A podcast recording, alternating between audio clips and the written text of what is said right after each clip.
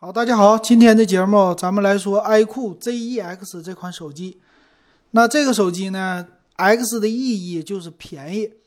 那来看看吧，它的正面啊，这个手机是一个右上角的，属于打孔屏，这也叫极点屏呗。那其实正面呢，从渲染的图上来看的话，上下呀这个边儿不是特别的少，那所以看起来这机器主打的应该就是千元机左右的哈。那背面来看呢，也是很普通。背面呢有三个摄像头在机身的左上角，别的地方非常的简洁，什么东西都没有了，而且颜色也很普通哈。那再来看详细的参数，这机器其实还不是那么特别普通。比如说处理器，它用的是骁龙七六五 G 的处理器，这个七六五 G 完全够用了啊。那怎么说够用呢？其实就是和红米的 K 三零系列。对吧？K 三零的五 G 版是一样的，这个处理器啊，已经是大家都非常熟悉的了。性能那就不用多说了吧。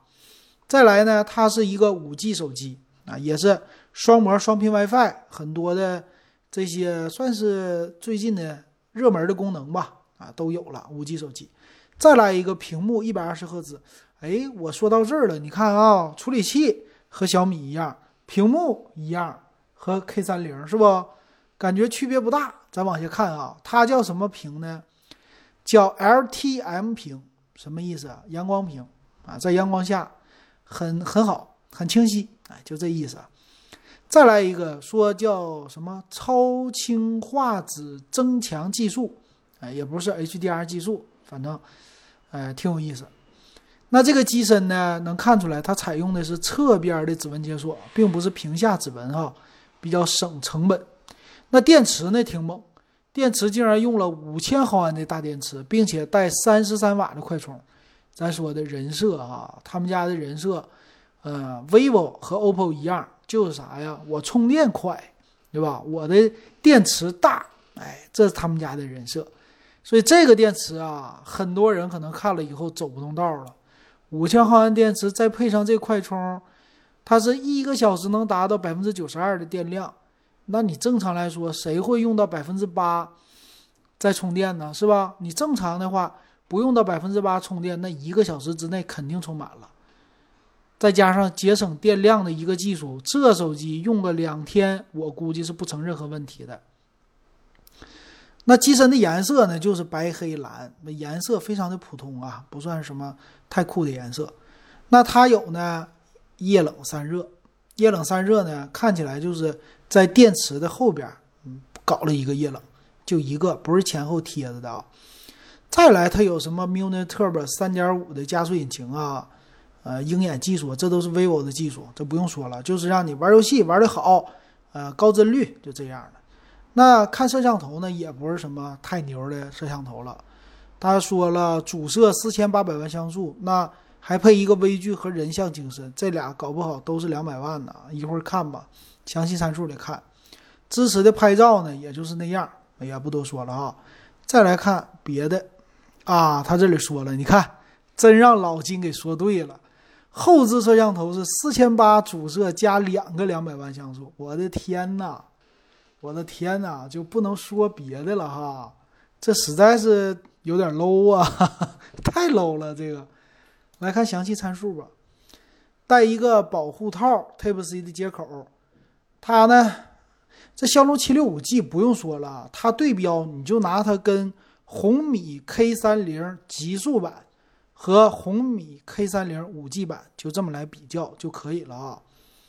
那极速版呢，红米的 K 三零是骁龙七六八 G，哎，红米的 K 三零五 G 版骁龙七六五 G，这大家都非常熟悉了。用的是 LPDDR4X 的呃内存，UFS 2.1的存储，那这没问题。其实它最大的卖点应该是在充电，还有五千毫安的电池上，这是它最大最大的一个卖点。处理器和大家一样不占优势，屏幕 TFT 屏占优势吗？也不占优势，一百二十赫兹屏没不占优势哈。红米 K30，呃，极速版。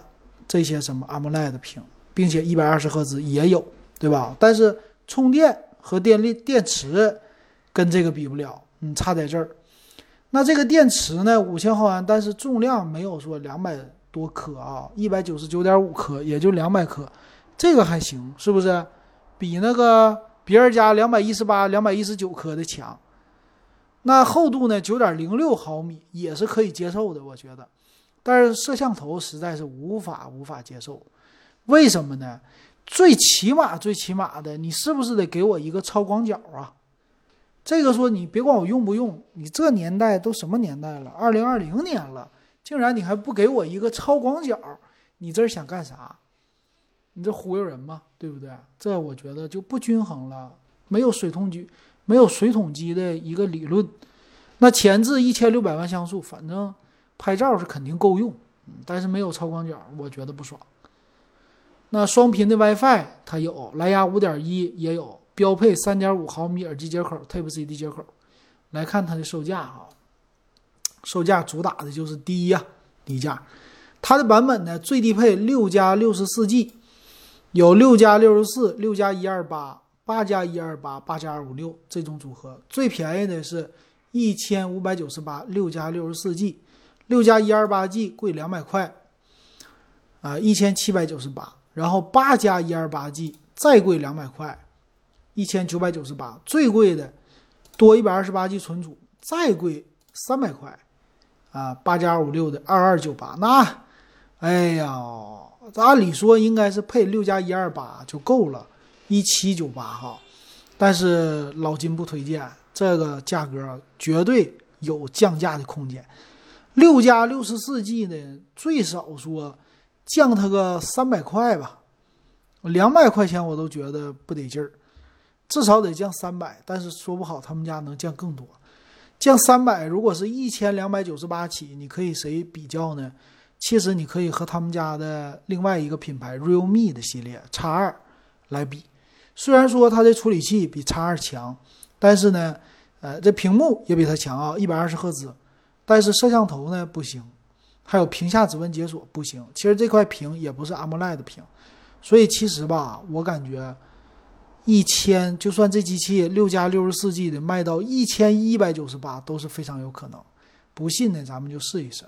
那这机器它是爱酷系列的哈，不是 vivo 系列。vivo 呢，它有 Z 系列。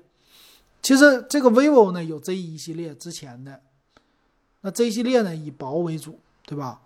那这个爱酷呢，其实它的 Z 系列呀和这个 ZEX 啊，完全就是搞得和 vivo 的 Z 系列有一点重复了。